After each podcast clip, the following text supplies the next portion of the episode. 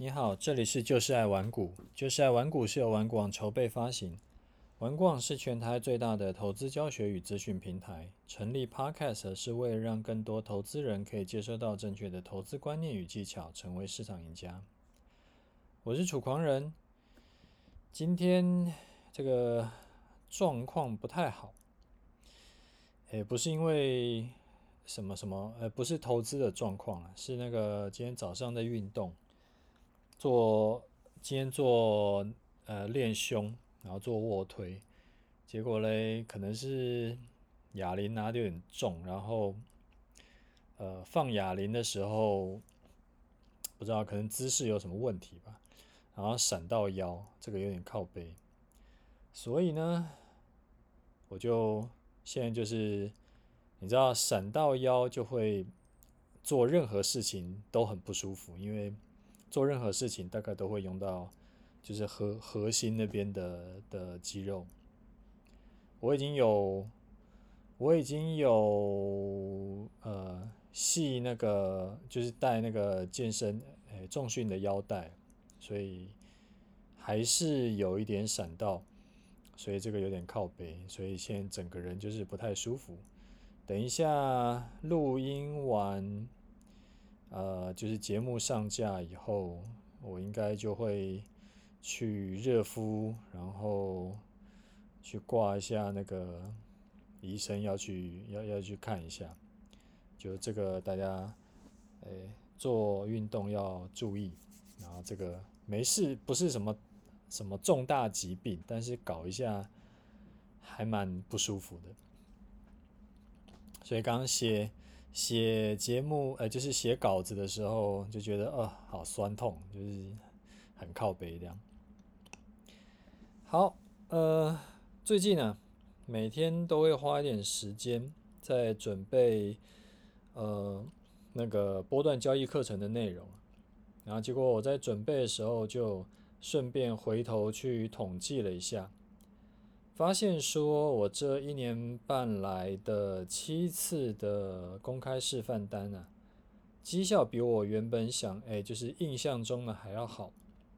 就单纯是看买进卖出那个时候大盘指数的差差点，就是呃，就相差的点呢，我发现七次赚的去扣掉赔的，是获利七千两百三十六点。然后呢，虽然说今年的示范单呢、做起来都是大盘这边的差点的比例要比做呃买台湾五十要多，但是去年三月抄底的那一波，买台湾五十是比做大盘要多获利了一成左右。这这个是因为去年台积电是涨得比较多的关系。所以啊，就像我之前有说过，就是因为有听众就说：“哎呀，你你做台湾五十感觉有点亏啊，因为做大盘或者做期货，其实感觉是呃呃大盘不能做啊，就是如果你是做期货，感觉是呃更更赚的。那这种事情就看开一点就可以了，因为有的时候是大盘。”会比较多，那有的时候是单纯买台湾五十的那个比例比较比较多。那如果做期货的话，其实也是会碰到一样的状况。有的时候期货会赚的比较多，有的时候期货的比例是比就是大盘这边的那个差点要少。所以啊，只要能够找到一个前后一致的衡量标准就好，这个就不用纠结。那课程的部分也跟大家报告一下进度。我目前呢还在继续努力，因为其实我后来想一想，就是我做这个目呃课程的目标是什么？呃，是要做到一个百科全书级的课程吗？还是要做到一个嗯、就是怎么样的课程才是真的是对大家有帮助的？后来我有去啊、想清楚了，其实我觉得要做到一个你可以很容易复制的课程，这样子才是对你有帮助的。那这个部分大家还要再耐心等待一下。那我们再多聊一点好了，就为什么做一套课程呢？要花两个月甚至更久的时间，不就是把我脑子里面的技巧啊、经验啊提炼出来教给你吗？其实因为提炼就是一个很难的事情，因为我要去芜存菁，我不能把我脑子里面所有的东西都教给你，不是说我藏私，而是说我全部东西都教给你，反而会让你学不起来。例如说，如果我把所有我会的什么技术分析啦、筹码分析啦、基本面分析啦，这个做期货的、做股票的、做选择权的的的这个技巧全部都放进去，那这个课程就会超级无敌大。而且你学完以后啊，你还会一定会碰到那种你真的是实战的时候，你会根本不知道要用哪一招，因为里面可能有呃一千招。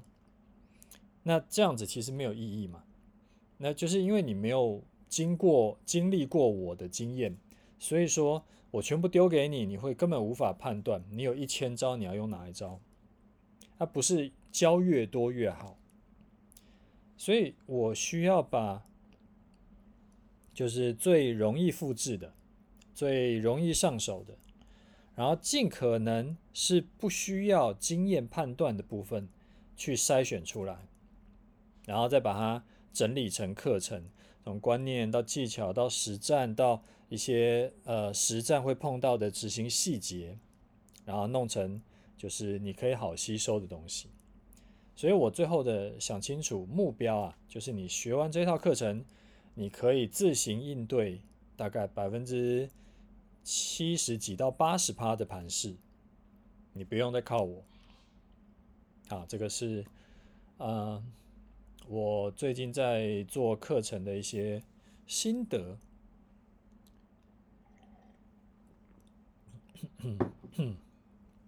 那今天想要再呃跟你聊一个主题，就是为什么有一些盘呢，你会觉得很难做，但是有一些人呢却可以赚很多。那有一些盘你觉得很好做，有些人却赚不到钱，反而会赔钱。是这样子的，我的看法是这样，像像去年到呃从从三月二三月崩盘嘛，然后到呃大概四月开始，它就一直在涨，那中间有一点点修正，到了七到十月的时候，有遇遇到一个比较长，呃就是时间拉的比较长的盘整。啊，但是十一月以后呢，又开始涨。那今年稍微没有这么涨这么多啊，中间有遇到像五月的修正两千多点，还有像这一波的呃修正有跌了一千多点。那今年呢，就有一些人会觉得这个他妈的很难做啊。我上次去买东西，就跟店员聊。然后那个店员呢，他就跟我讲，说他最近呢、啊、已经不看股票了，因为他的航运股套牢套很深，所以他就不想管。他就是今年才踏入市场，但其实呢，也有一些人他是这个去年呢，其实就已经是赔一屁股钱了，他就一路看空上来。像我在去年三月二十三号，呃，八千八百多点的时候。那个时候我就有写了一篇文章，提醒大家说要逢低买进。结果呢，文章的最下面就有一些人在在在回复，他就在酸：“哎呀，这个多头走了这么久啦，怎么可能才跌这几天就要涨回去啊？未来一定会有更低点啊，什么什么的。”那后来你也知道盘是怎么走，所以这个是一个投资人永远逃不过的三个阶段。其实我记得以前好像有跟你说过这个东西，但是最近啊，因为又在跟一些有在做投资的朋友在聊，所以想说再把这个东西重新拉出来，再跟你说一次，起码让你知道说你自己是处于哪个阶段，然后你知道要怎么样才可以跨到下一个阶段，你知道怎么样进步，啊，要注意什么点才不会呃。就是一直在你现在这个阶段一直在踩坑。第一个阶段呢，其实就是属于那种初生之犊不畏虎的阶段，呃，新手。那刚好，如果你进场的时候就是在走多头的时候，例如说你是去年四月刚刚开户进场，那你就会觉得，哎，这个做股票它不就是这个样子吗？就是只要修正就可以加码，然后买基金呢赚太慢，然后我们就改个股。那、啊、买现股呢，赚太慢就改融资，融资还是觉得慢，就借钱再来融资。啊，这种人呢，就会很高的比例，他会变成一个死多头。那在经过去年的大涨，再加上今年可能他也碰过，他刚好也有买到像这个一些航运股啦，或者说钢铁股这种，就是有被标股洗脑过的这种人。那现在市场中其实。很很多这种人都是很多这种新手，然后在多头阶段呢，你你会看到那种很夸张的绩效，什么一年赚十倍甚至二十倍的那一种，其实都是这种新手创下了，因为他就反正是只要下跌他就加码，甚至是还还这个杠杆开更高来加码，那只要后来有涨回来，所以他就永远不会死。这种是第一个阶段，那第二个阶段呢，就是有经历过一次甚至是两次以上的空头，然后他的股票有被断头过，或者是有惨赔过的这种老股民。那这种人的共同特点呢，就是他有很强烈的这个被害妄想症，可能从二零一六年就开始一路觉得要崩盘。结果好不容易等到去年三月跌了一波下来，很开心啊，觉得这个八千多点其实就只是起跌点而已。然后呢，盘市结果没想到跟他想的不一样，哎就持续往上喷了嘛。那喷到万三，那去年的呃十月底、十一月的时候，喷到万三了，创下历史新高了。我还记得去年十一月的时候，我在突破万三的时候大力做多，那个时候呢，就有人来酸我，诶，怎么会有人这么傻逼，买在历史高点附近？那之后当然是崩盘的几率会比上涨的几率要高嘛。啊，结果没想到不知不觉就已经万八了。那这种有被害妄想症的其实很多，就一直觉得要崩盘了，要崩盘了。那。他不一定会去做空，但是很高比例的人就是不敢进场买多，他在等等崩盘才进场。我要等它跌回六千点以下我才要买，我要等它跌回金融海啸的那个时候的那个三九五我才要买。然后结果他就从八九千点就一路又被嘎了八九千点的这个空手上来，而且这种人。他都有一个共同点，他会觉得说，我跟你们不一样，我是经过空头洗礼的，所以他们会看不起那种刚进市场的人，觉得说这些人呢、啊，就是只会傻爆，等空头来临的时候呢，会全部吐回去。然后最近这两年的上涨都是不正常的，我继续坚持，我就是不要进场买股，我不买股就不会输。那最后一种人呢，他就是有经过呃一开始我说的这个新手散户这种所谓人傻钱多的这种阶段，也经历过呢呃被害妄想症的这个老手的阶段，然后他都呃没有毕业，也没有退出市场，他还能够持续获利的这种叫做高手阶段。那高手会有几个特征？我这边讲的是、呃，就是大部分。当然还是会有一些比较啊极端一点的，不是非主流的高手。我这边讲的是大部分的高手，他们会有几个特征：一个是他不会是一个死多头或者是死空头，他永远相信市场没有市场中没有什么不可能的事情，然后无论多头还是空头都有机会可以赚钱。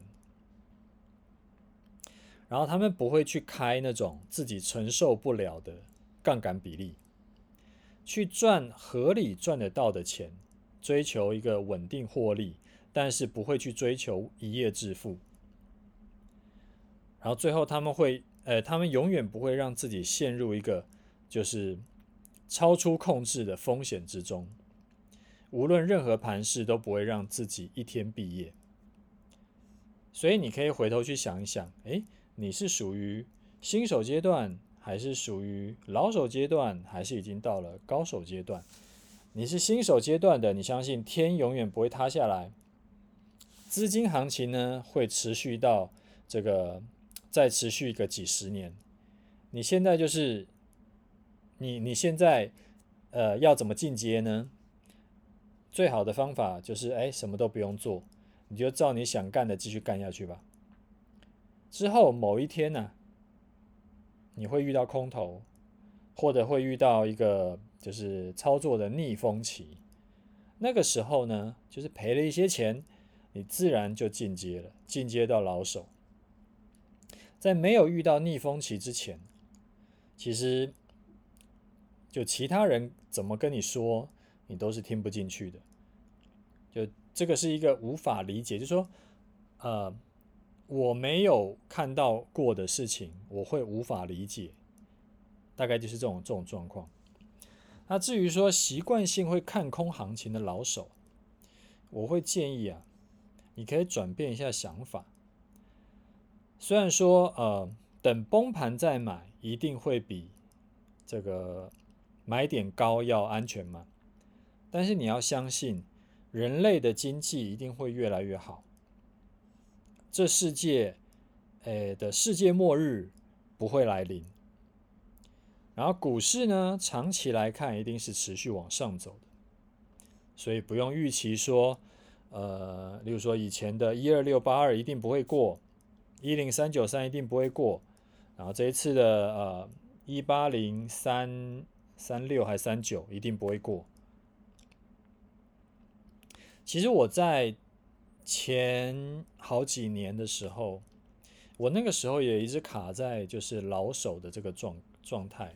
其实会有这种类似的想法，觉得哇，这个我怎么可能在接近万点的时候进去买股票呢？那不是傻逼了吗？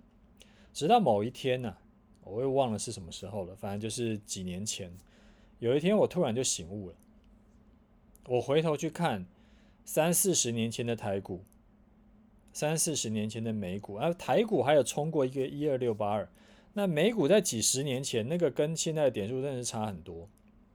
再看看现在，就会知道我刚刚说的，人类的经济，然后股市会持续往上的这个趋势是不会变的。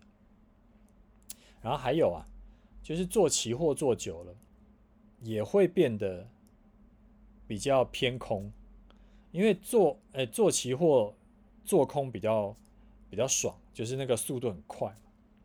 所以做期货做久了也会变得有点怪怪的，就是呃恨不得明天就发生一些恐怖的事情。那也是前几年后来我才慢慢的去调整自己的这种看法，要不然老觉得最好明年哎不就是明天就发生什么什么什么呃呃。库斯啦，跑跑来，然后去踩总统府啦，或者说是什么突然有外星人打地球这种事情。那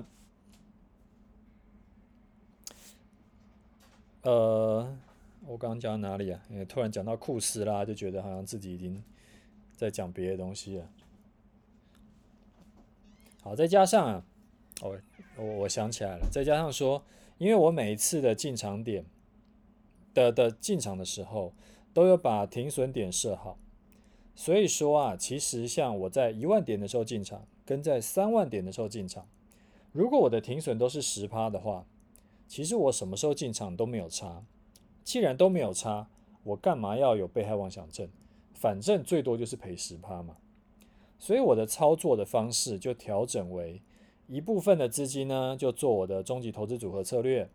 那这个部分就是投资组合里面的商品的成分，它会这个风险会互相冲掉，所以我任何时间都可以进场。另一部分的资金呢就做波段交易。那这部分呢就是赚差价，然后因为我会设停损，所以说风险也是有限的。那这样做调整以后呢，我自然就会赶在这个突破历史高点的时候进场做多，因为反正真的跌下来我就停损就好，我死不了。所以这个是啊、跟你分享的我自己观察的投资人的三个阶段，然后你可以去想一下，哎，你自己是属于那种哎还在傻大胆的这个新手阶段呢，还是被害妄想症的老手阶段，还是你已经晋级到就是可以稳定获利，但是你不会追求一夜暴富的这种高手阶段？好，这个是啊，今天想要分享给你的这个主题。好，我们来看一下听众的回馈跟问题。呃，有一位听众问我呢，他说，如果只做指数啊，通常会拿几趴的资金出来做，才不会有这个杠杆过大的问题。例如说，一百趴，哎，一百万的资金呢，应该要做几口期货？呃，这个杠杆开杠杆呢，其实是一个千古的问题，但是它是唯一的问题吗？其实，在讨论杠杆以前，还应该讨论别的更重要的问题。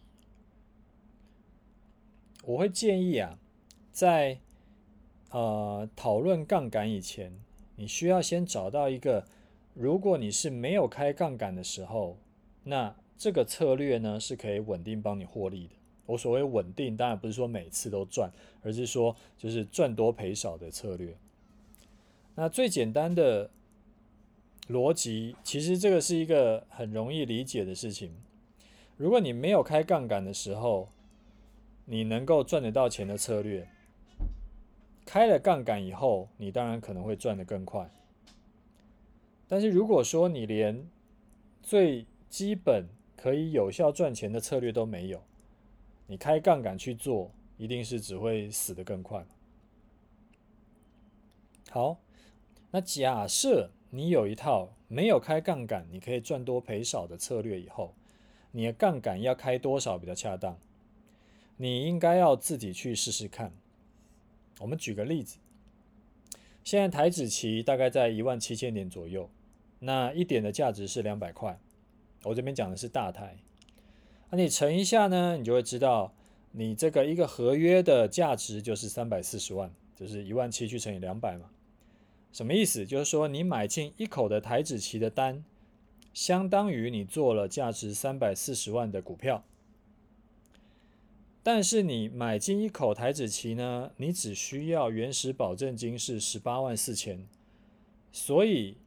代表说，你只拿十八万四千的本金去做一口台子期，你的杠杆倍数就是三百四十万去除以十八万四千，大约就是十八倍多。这个叫做你一口的钱去做一口的单，你的杠杆就是十八倍。所以，如果啊你是准备了三百四十万去做一口台子期。你就等于是没有开杠杆。那台子棋有些人没有在做，我们用小台来举例好了。那一口台子棋等于四口小台嘛，所以三百四十万呢就直接除以四，大概是就就是八十五万。你拿八十五万来做一口小台，就是没有开杠杆，就跟你做现股是一样的。如果什么叫做没有开杠杆？你要用哎，就是你要做一口小台，然后把八十五万都赔光，你要赔一万七千点才会把它赔光。所以你有这个概念以后，你就可以把从这个比例开始往上调。例如说，你拿八十五万的钱，我讲说做一口小台就是完全没有杠杆嘛，你要赔一万七千点才会把它赔光嘛。啊，你做两口小台。你的杠杆就是两倍，所以呢，你要赔如果你操作不顺，你亏钱的话，赔一万七千点除以二就是八千五百点，你就会把钱赔光。你做四口小台，也就是一口大台，你的本金是八十五万的话，你的杠杆就是四倍。你亏损四，你累积亏损四千两百五十点，你就会把钱赔光，以此类推。所以你先从没有杠杆开始，就是练习，然后慢慢调整为两倍，慢慢调整为可能三倍、四倍这样子。那这个东西要怎么样去去衡量说是不是调到一个适合的杠杆？你要看你的策略。你策略之前的 MDD 是多少？MDD 就是最大的资金回撤是多少？就是说，你买在过去的历史的绩效最高点，然后到它就是那个当下你买进，然后最后累积到它往下赔钱，会赔赔到最多会赔多少钱？那个叫做最大的资金回撤。假设你最多的资金回撤是三千点，那你的杠杆就不应该超过四倍，因为四倍杠杆的话就是赔四千多点嘛。但是你还要留一点缓冲，因为你要要考量到你是个人类，你你有人性，你会不会在赔诶这个钱赔光以前，你信心就先被打垮了？等等等等的，就是你要考虑到其他的东西，然后好比说你要考虑到手续费，就是。就是其他的东西，你要留点缓冲。所以结论呢，在问要开多少杠杆以前，你要先确定你有一个好的稳定的策略，然后从没有开杠杆开始做起，根据你的策略过往最大的资金回撤去设定你最多可以开多少的杠杆，然后最后再提醒一下。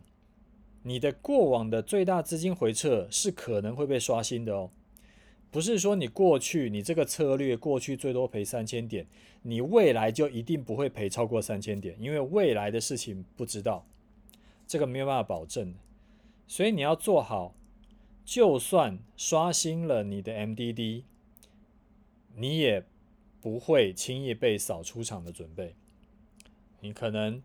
呃，之前的最大的亏损是四千点，那就不要做到四倍嘛，因为你做到四倍的话，你就会变得很尴尬，就会比较就是刚刚好，你可能就还是调成两倍，那这样你最多过去最多赔四千点，但是你现在的这个杠杆开的，让你可以足以赔八千点才会赔光，那这样子你当然就会操作起来就很有那个。你的缓冲就很大，即使遇到一些莫名其妙的事情，你也不用担心说你会一次毕业。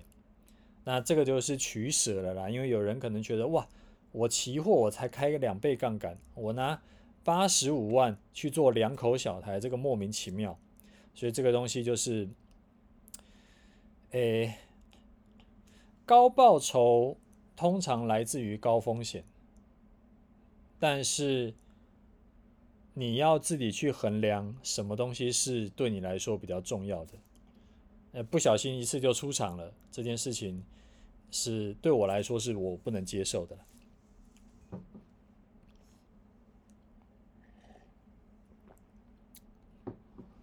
好，我们看下一个问题。好，请教楚大，楚大之前在节目里有提到过，技术分析要抓大放小，看趋势的时候啊。呃，下影线可以忽略不看。那想要请问楚大，在看波浪理论的时候，是不是也不看下影线呢？谢谢楚大。呃，波浪理论呢、我很少在看，因为真的是，嗯，这个东西真的是太玄学了，这个我真的是没有在看。呃，在第九集的节目里面有聊过波浪理论，有兴趣的话可以回去听一下，那你就会知道。为什么我会不太看波浪理论？虽然说我之前对波浪理论研究的还算深入，那简单说一下，波浪理论我会不会看下影线或者是上影线？反正就是影线了。答案是我会。例如说像呃，在波浪理论有一个有一个这算什么定律吗？反正就是有一个规定啦，就是第二波跟第四波呢是不会重叠。那这个地方呢，我就会把下影线跟上影线一起考虑进去，因为连影线都不应该重叠到。这个是我自己的经验，但是诶，严格说起来呢，我不太看波浪理论，所以说这个就就不讨论了。呃，再看下一位，他说在在股市中浮载浮载沉，还有喘气的韭菜。他说谢谢楚大分享，每次听都真的很有收获。在这个市场杂讯爆炸，说看涨说涨，看跌说跌的时候，楚大正是少数能给予客观见解以及带领我们思考的支柱。非常期待你的课程，一定会参加。好，那谢谢你的支持哈。我每一集节目事实上是花费非常多精力跟时间来准备的，像今天他妈的腰痛的要死，然后还是很努力的在在这边准备节目。然后跟录节目，所以很高兴，觉得就是你觉得会对你有帮助啦，所以这样子我觉得还不错，就是会让我蛮有成就感的，也会让我比较能够坚持下去。好，再来一位听众，他说感谢楚大五星推爆，楚大说过加码要用不同的策略，这一次趋势突然反转，在期货的多策略上。真的是平衡了风险。原本只用单一策略的话，它可能会损失四百多点。但是因为有两个策略互相平衡，所以目前已实现的损失不到两百点，甚至含未实现部位还有可能转为获利。所以多策略的运作真的是感受到能够有效控制风险，扩大获利。再次感谢楚大。啊，我觉得很棒啊。就多策略啊，其实就是一种赢家策略。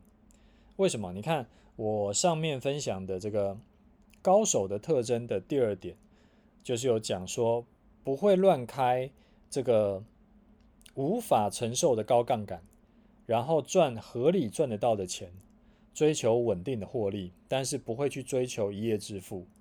那你像多策略啊，就是有这个效果，它会把亏损给平滑掉。虽然说还是一定难免会出现亏损，但是出现亏损是出现亏损，不会出现那种一次重伤的亏损，那种几率真的是非常低了。因为一个策略大亏，一定会有其他的策略，就是你第二个策略是可能只有小亏，或者是甚至是赚钱的。那这样子的话，因为你大亏的那个策略。你再怎么说，你它的资金也只有原本的一半嘛，所以说对整体的资金的这个损失就会降低很多，那自然你的存活率就会提升很多。而且呢，因为你不会碰到那种一次毕业的情况，所以说之后啊，你就算遇到逆风的时候，也比较不会心态炸裂。很多投资人他会最后。会死亡啊，都是因为心态炸裂。明明可以小赔结束的，然后他硬是要搞成大赔，然后，但这个就是，呃，就是会需要自己去克服了。但是就反正很高兴听到你的回馈，就知道你有把我的建议有放在心上，然后真的去实做，我感觉到这个有感觉到。就是节目的价值，那这样子的话，我就觉得每次花时间去准备节目就很值得，我就觉得很爽。好，最后我们来聊一下这几天的盘势哈，在周一长红之后啊，周二其实没有跌回去嘛，还反向小涨了这个七十六点。啊，昨天呢，周三又拉根拉了一根这个两百多点。上来，然后到站上万七的颈线，前面涨多少不重要，涨四百点呢、还是涨这个两百点不重要，重点是颈线被站上。而且昨天站上以后呢，今天虽然说盘中在洗刷刷，开高走低，哎，又拉回平盘，然后最后小涨一点点。但是不管怎么样，它就是站在颈线之上，站上一点也是站上。之前说过啊，只要盘势没有反弹过颈线，就是逢反弹做空。那现在呢，已经站回颈线以上了，那就不应该偏空思考了。当然，如果明天又跌回去，那就是另外一件事情，我们就明天再说。不过，以今呃昨天、今天收盘都可以站在颈线之上，原本在看空做空的这个态度啊，就需要调整一下。所以，你可以选择说把空单出掉，先观望一下。看是不是有站回呃站稳颈线，还是说又跌回去？那我自己的习惯呢，是每一次在出场的呃动机消失的话，不不不，就是进场的动机消失的话，我都会先出场。那出场以后，无论赚赔，我都会观望一阵子。我可能观望个几天，我可能观望个一个月，跟观望个两个月。像我做示范单的这一年半来，我也报单报几个月的。我记得，呃，去年第一笔单有报了五个月的，也有空手一两个月过。不过这个我必须老实说啊，如果不是因为公开，哎，这个公开示范单，有的时候啊，真的是看不懂的盘势。我会观望更久，因为我是宁可没赚到，我不要急着进场，结果赔钱。但是因为做示范嘛，我总不能一直空手，因为一直空手就怪怪的。对，所以有的时候是没有等到最有把握的时候，我就进场。那这个时候有的时候会，诶，就是因为不是在最有把握的时候进场，所以有的时候反而会拉低胜率。不过这一年半来的运气也还算不错了，就是绩效还算稳定，没有丢人。好，我们最后再回来讲盘势。当盘势啊，这个行情涨回颈线以上的时候，这个时候呢，其实就又算是多空又打成平手了。之后会往上还是会往下，哪个几率会比较高呢？就要再看后续的表现。以现在来看，就是以今天来看，我们就中性来看就可以了。因为今天看起来啊，又被呃下弯的月线打下来，那但是呢，再怎么说它就是收在颈线以上，所以它就是又有多又有空，那我们就中性来看就好。好了，那我们今天节目先讲到这里。你有问题要问的话，你可以留言，然后我会尽可能回答你的问题。那今天就先这个样子喽，OK，拜拜。